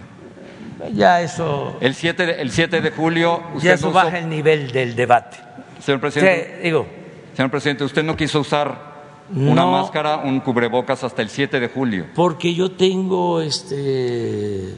Expertos en todo el mundo decían otra cosa. Una convicción y los que me ayudan, que son muy buenos, de los mejores del mundo. Bueno, pero los muertos están ahí. Expertos, sí, como en todas partes. Y yo no quisiera, Jorge, de todo corazón te lo digo, no miles de muertos, no 230 mil, no, no quisiera que muriera un ser humano. Pero lo que quiero es su, responsabilidad en, esas muertes. Usted escogió, por ejemplo, el método Centinela. Pero ¿cómo, cómo, cómo no voy a aceptar la responsabilidad si soy presidente de México. Por eso, pero usted, usted, está diciendo que vamos bien cuando en realidad con tantos muertos, ¿cómo se le puede decir eso a los familiares de las víctimas? Es que no se puede, señor presidente. No, se no, no, este, no coincido contigo. Respeto, este, lo que dices, no lo comparto eh, y siento, pues que eh, es un eh, interés, un sesgo para cuestionar a nuestro gobierno. No hay ningún problema porque tenemos nuestra conciencia tranquila. No, pero sí es cuestionar la manera en que se maneja la pandemia. Claro, claro, claro. y, le agradezco la oportunidad de este diálogo, pero claro que sí, ese es nuestro trabajo, cuestionarlo. Sí. Gracias. Sí. Mujer, mujer.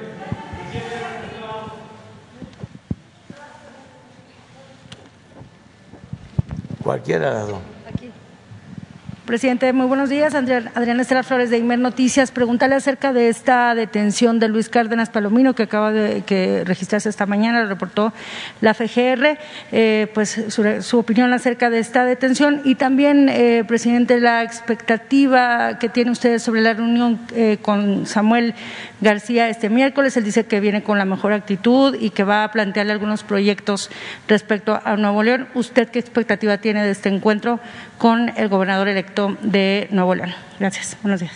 Bueno, acerca de lo de, lo de la detención de eh, este señor eh, por parte de la Fiscalía General de la República,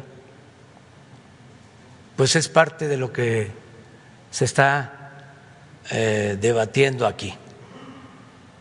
El señor Cárdenas Palomeque era el segundo, perdón, Cárdenas,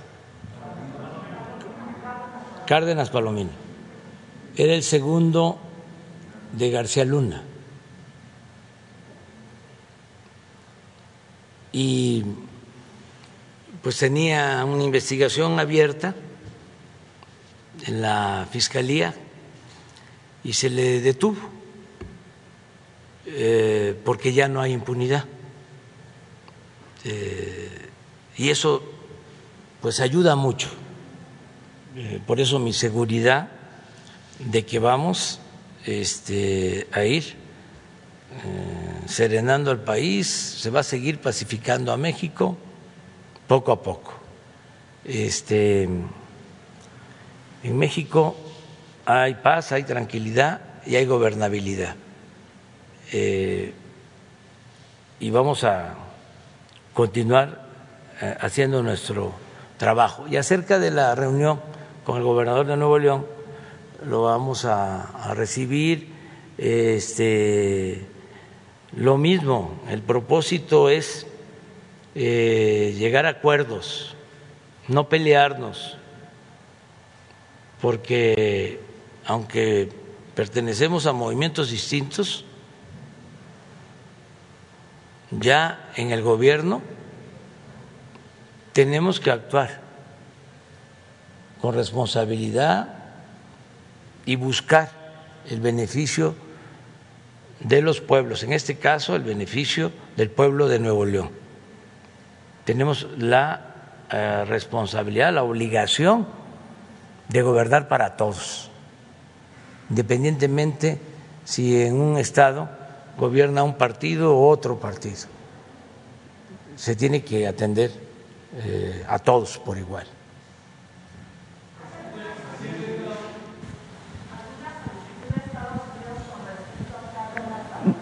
No tengo información, eh, apenas este,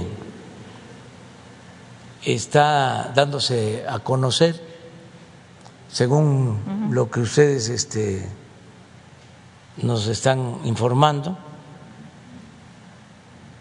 No sé si fue un boletín de la es un tuit de la, Procuraduría, de la Fiscalía y que en unos momentos dará más información.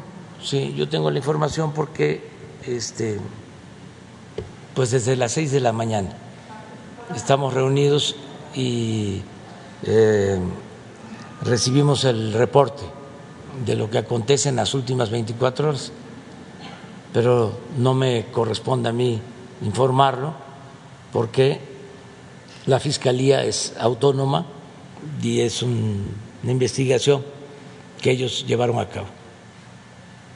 Eh, gracias, presidente. Eh, buenos días a todos. Nancy Rodríguez de Oro Sólido y Empuje Migrante.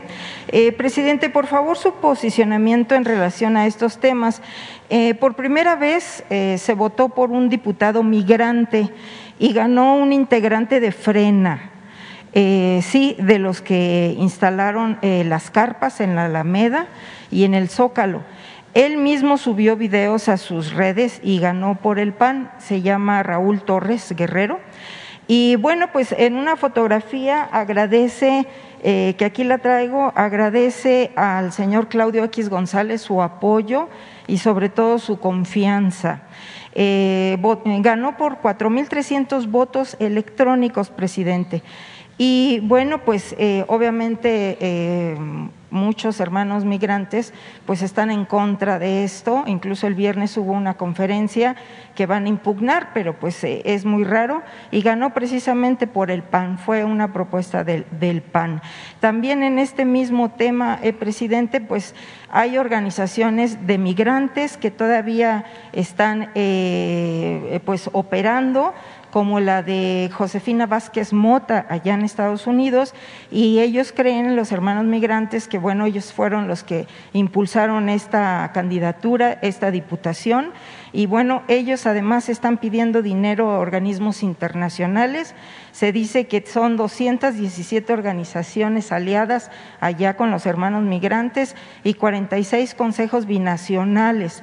Y reciben dinero, presidente, del Vaticano, de la Cruz Roja y hasta de una empresa llamada Mota Engine que es minera y que también da mantenimiento a plataformas de Pemex aquí en México.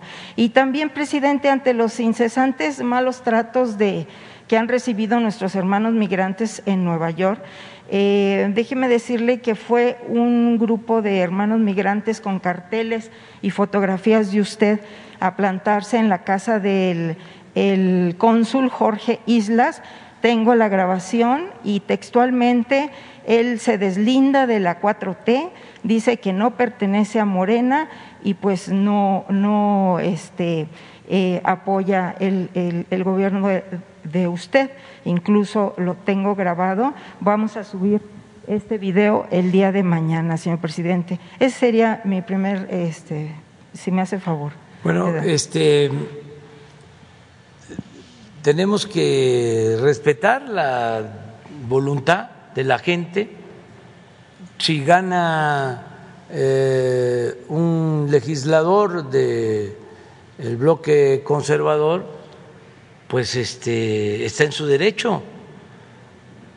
Lo importante, que eso es lo que celebro, es de que no lograron su propósito de obtener la mayoría en la Cámara de diputado,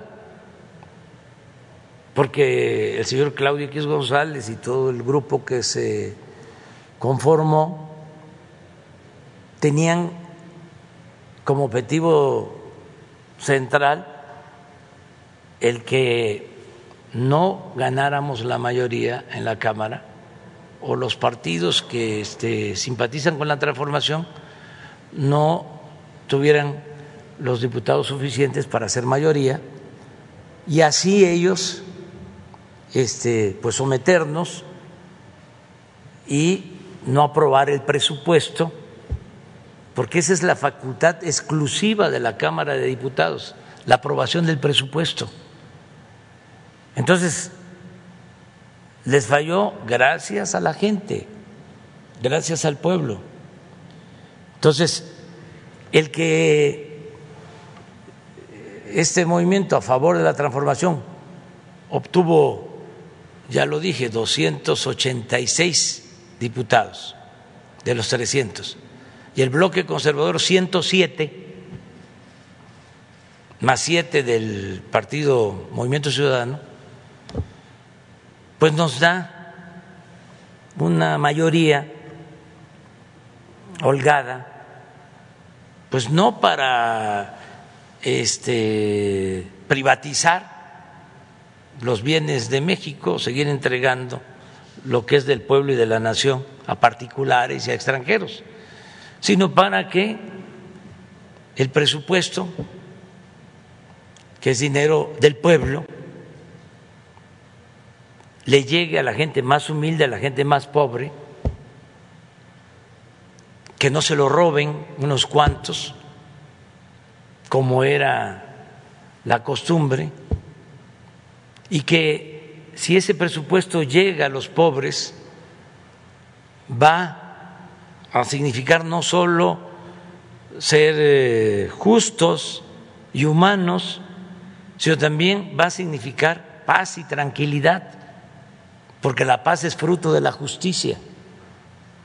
En este diálogo con Jorge faltó eso decir que no es nada más un asunto coercitivo, que no es nada más este, el uso de la Guardia Nacional o del Ejército, sino atender las causas que originaron la violencia. Entonces, en eso estamos trabajando, pero eh, sí tienen derecho. Acerca de lo del cónsul, pues habría que ver en qué circunstancias se presentó. Eh, también son libres. Este, lo que sí me parece eh, como deshonesto el estar representando a un gobierno teniendo una concepción distinta de la que tiene el gobierno. ¿Cómo este, se trabaja con un gobierno que tiene un proyecto distinto y contrapuesto de nación al que puede tener este cónsul o cualquier otro servidor público. Pero eso es un asunto personal. Nosotros no lo vamos este, a sancionar por eso. Es un asunto ético. Yo no podría este, trabajar con un gobierno, nadie, si no coincido con los ideales, con los principios, con las causas por las que lucha ese gobierno.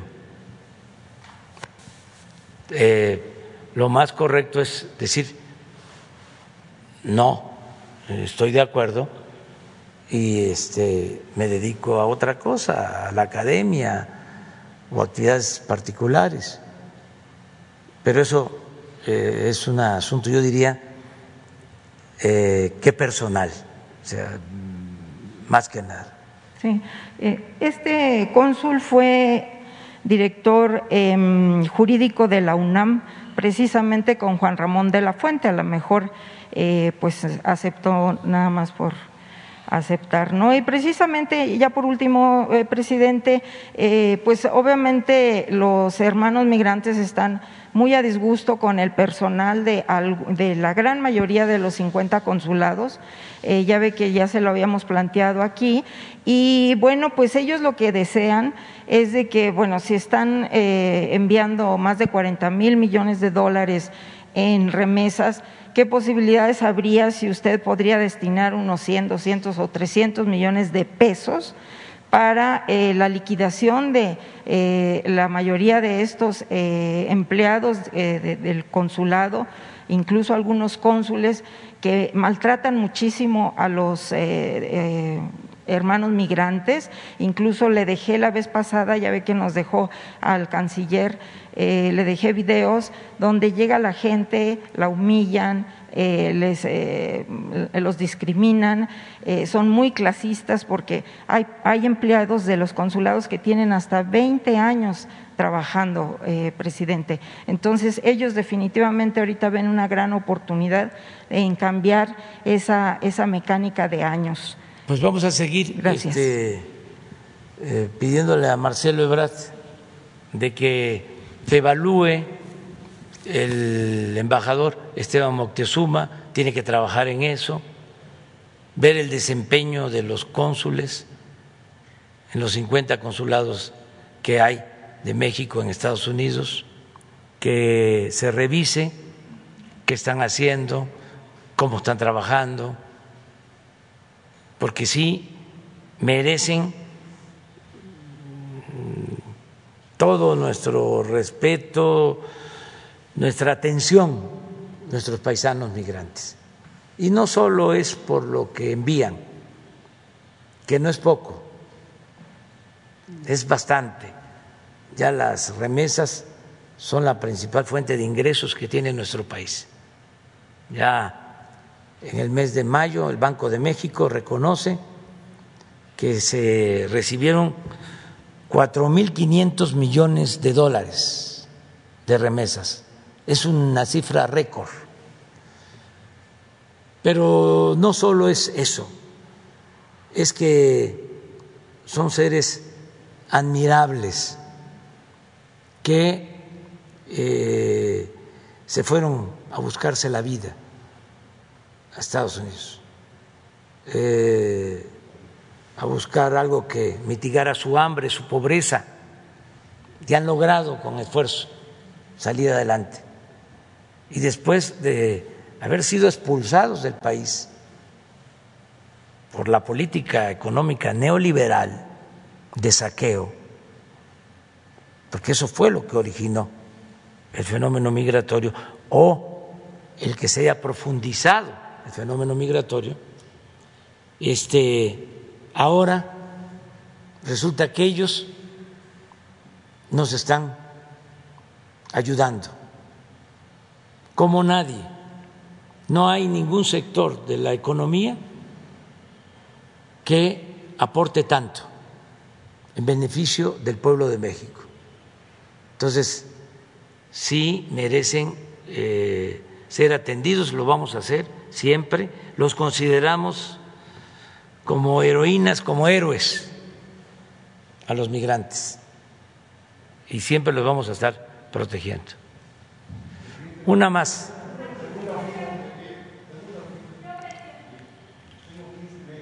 Ándale, pues.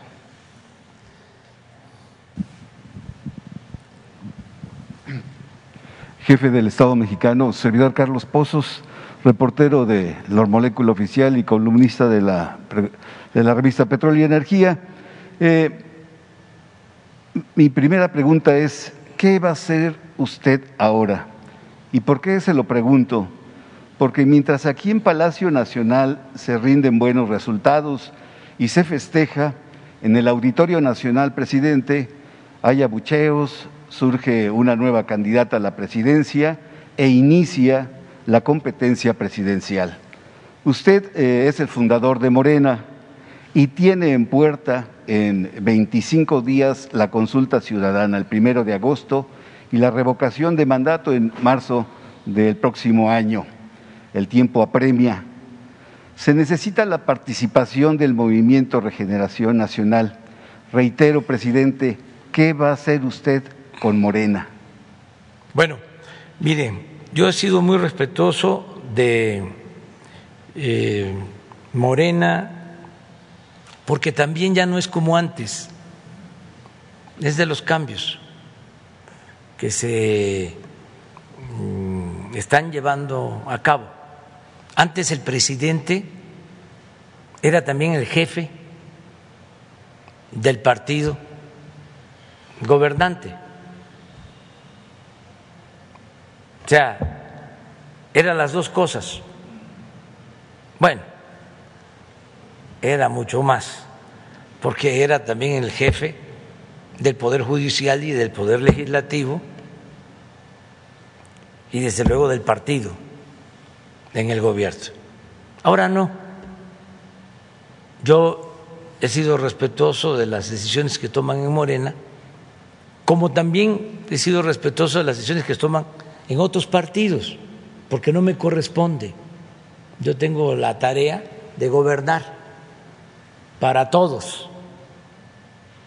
Y si me meto en esto del cuestionamiento al bloque reaccionario, conservador, corrupto, es porque abiertamente ellos se propusieron frenar el proceso de transformación por el cual llegué a la presidencia. Porque yo no llegué a la presidencia para mantener el statu quo. No llegué a la presidencia para que se conservaran los mismos eh, grupos de intereses creados, que se mantuvieran los privilegios, para que el gobierno siguiera al servicio de una minoría. Yo llegué a la presidencia para llevar a cabo una transformación en beneficio del pueblo. Entonces, cuando estos señores este,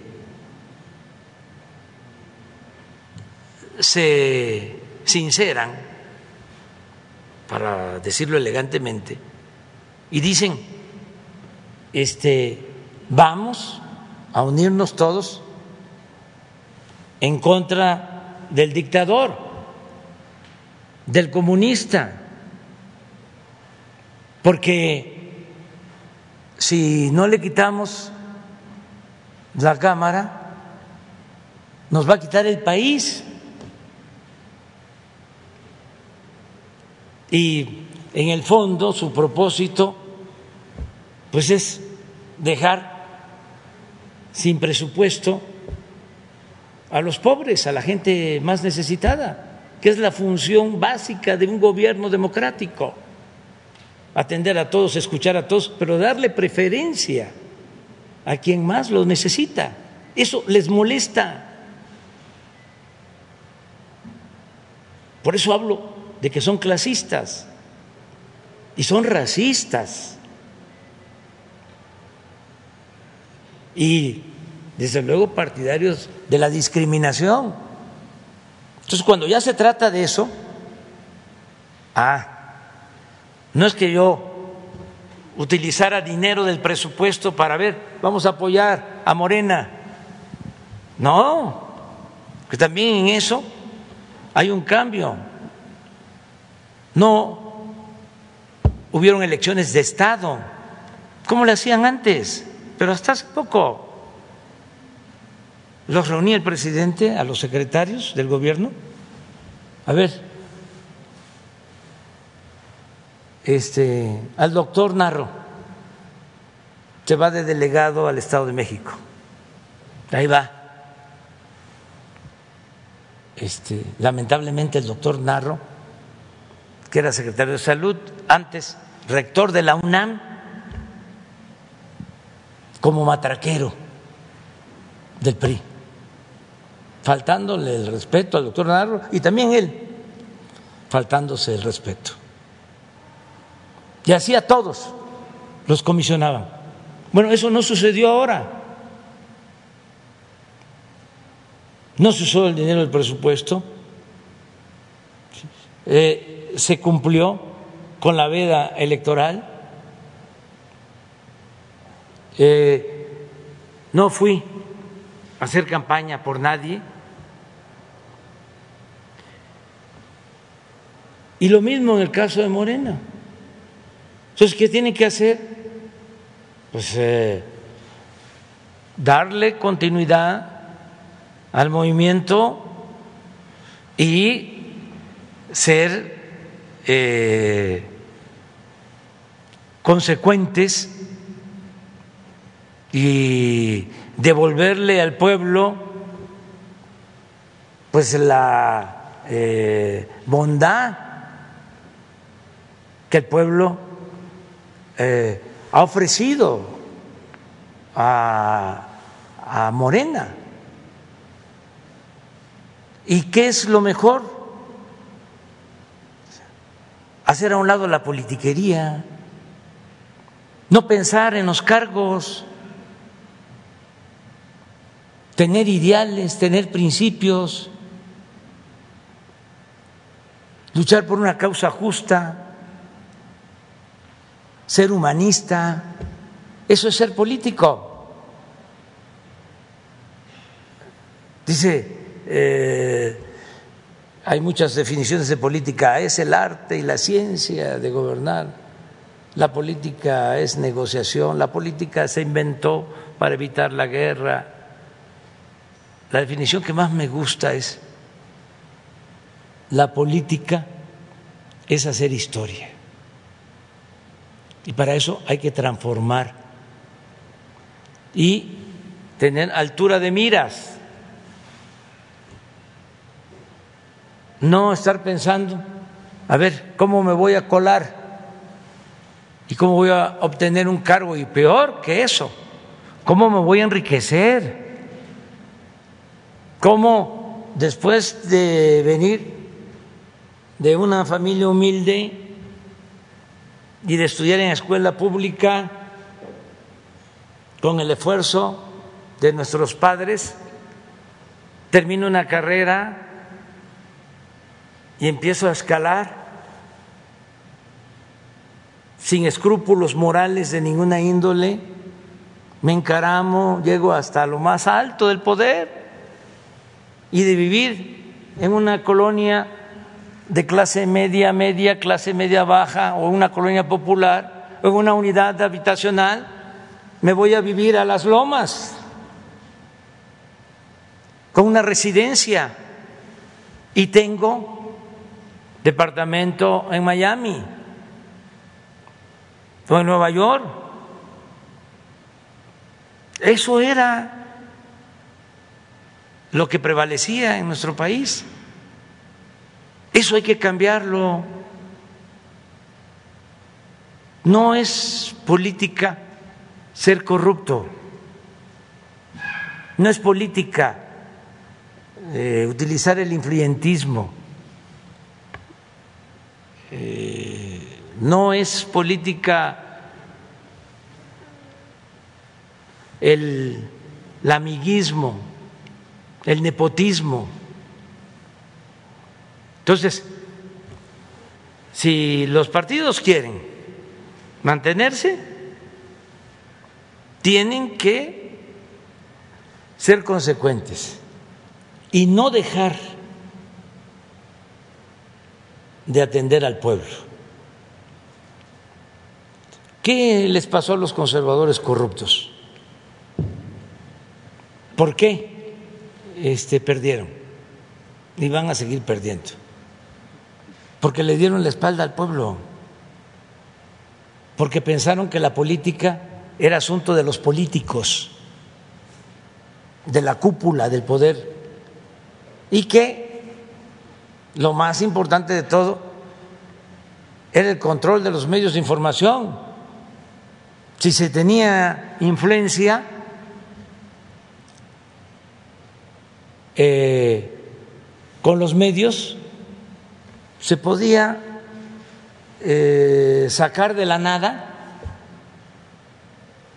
a una persona y convertirla en una figura pública famosa con muchas virtudes,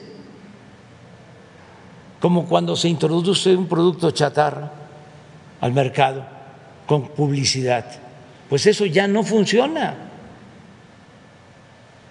Ya entre eh, menos se trabaje con la gente, menos posibilidad hay de salir adelante con el noble oficio de la política. No es despreciar la política, porque la política es tan limpia que ni los más sucios políticos han podido mancharla. Es un oficio noble, humano, pero no tiene nada que ver con eh, las relaciones eh, públicas o solo con las relaciones públicas o este con eh, el discurso, con la publicidad, eh, mm, con el colarse, con ser lambiscón, barbero. No, no, es trabajar para el pueblo sinceramente, con convicciones, con ideales, con principios. Un partido que no tiene esos objetivos, que no, tenga, no tiene esos ideales, en donde el pueblo no cuenta, no tiene ninguna posibilidad de desarrollarse, de crecer. Entonces, aquí no hay más que el pueblo. ¿Saben por qué aguantamos nosotros toda la andanada, toda esta guerra sucia? Porque estamos apoyados por el pueblo. Eh, derrocaron a Madero y lo asesinaron los conservadores y la prensa vendida de ese entonces o alquilada y los intelectuales orgánicos de entonces que se aliaron incluso con el embajador de Estados Unidos, el peor embajador que ha tenido Estados Unidos en México en toda la historia? ¿Por qué pudieron asesinar a un hombre bueno que quería la democracia para México. Porque Madero no pudo este, apoyarse en el pueblo. Si se hubiese puesto de acuerdo con Zapata, a lo mejor, y no era fácil, ¿eh? de todas maneras, se hubiese mantenido pero ¿qué hizo? Siendo un hombre bueno, este se quedó sin base social y terminó entregado a los militares porfiristas que lo sacrificaron. Entonces, ¿cuál es la enseñanza mayor de esa historia? Hay que confiar en el pueblo, porque el pueblo, además, contrario a lo que piensan los conservadores, es agradecido. Eh, es lo más noble que hay, este, la gente humilde. Entonces, nosotros vamos a seguir igual. Le llaman a esto populismo, paternalismo. No me importa que nos etiqueten de esa manera,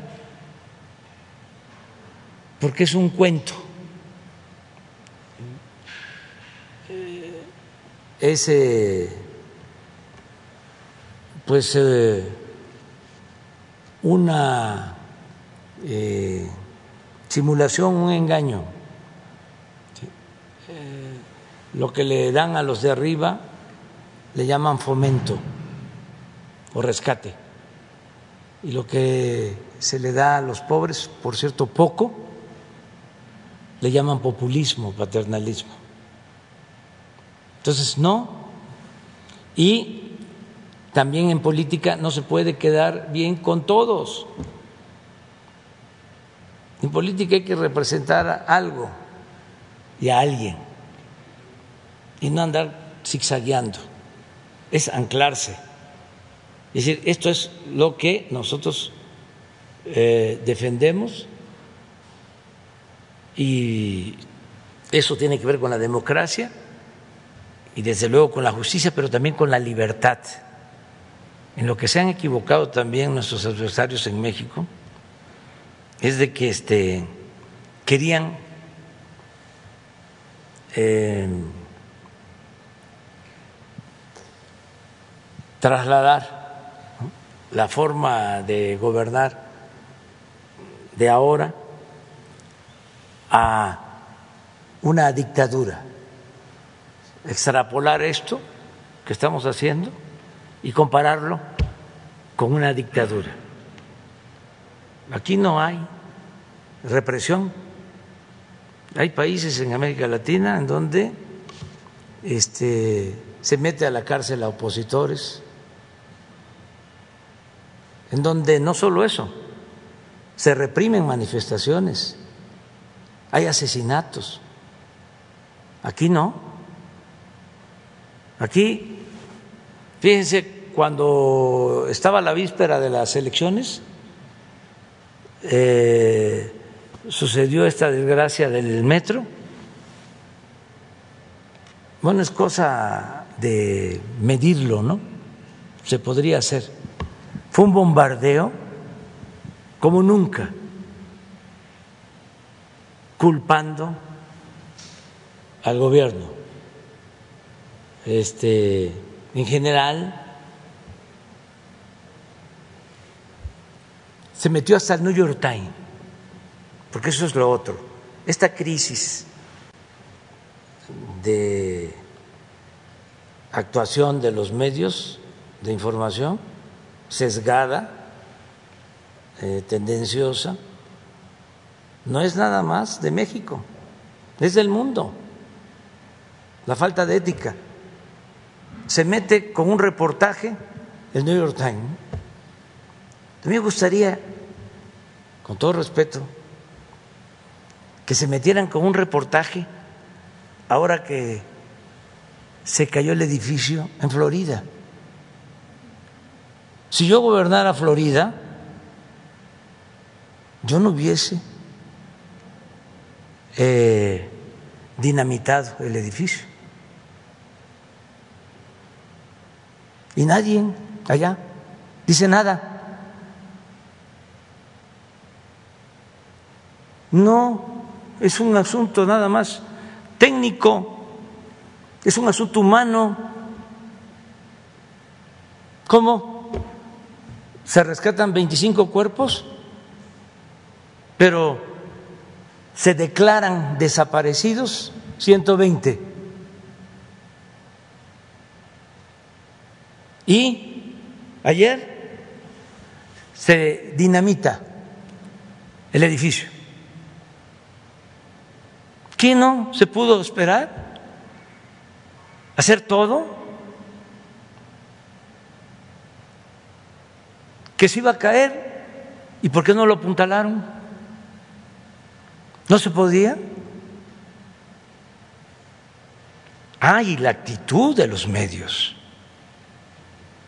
en Estados Unidos sobre esto. Y en el mundo.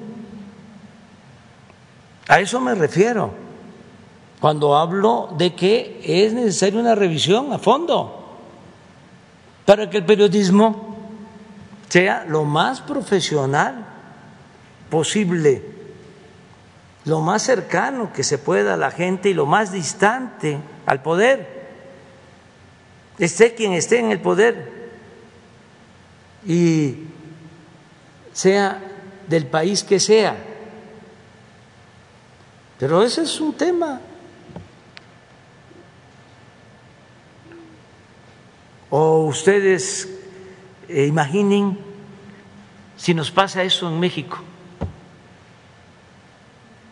y la jefa de gobierno, un gobernador, desde luego con el visto bueno del presidente, dinamita el edificio con 120 desaparecidos. ¿Cómo estaríamos ahora? Aquí. Ya es muy tarde, ¿eh? ya es la hora del desayuno. Ya nos vamos. Era la pregunta dos. Eh, ¿Usted se reunió con el secretario de Estado de la Santa Sede, el cardenal Prieto Parolini? ¿Hay la posibilidad de una visita del Papa Francisco el próximo año? Y si hay alguna respuesta a la solicitud de disculpa por la conquista de México, presidente. Llevamos muy buena relación con el Vaticano, eh, tenemos em, la dicha enorme de que estamos gobernando en los tiempos del Papa Francisco. Hablaba yo de las tres transformaciones que han habido en la historia de México. La independencia, la reforma y la revolución. Y nosotros queremos llevar a cabo la cuarta transformación. En las tres transformaciones, los tres papas de ese entonces estuvieron en contra de la independencia, de la reforma y de la revolución. Incluso en la revolución, el Papa de ese entonces reconoció a Victoriano Huerta, cosa que ni siquiera hizo el presidente Wilson de Estados Unidos. Ahora, con Francisco es distinto. Entonces, por eso es muy buena la relación de respeto, no solo con la Iglesia Católica, con todas las iglesias. Y libertad de creencia. Respeto a creyentes y a no creyentes. Libertad en México, libertad plena para todos. Bueno, nos vemos.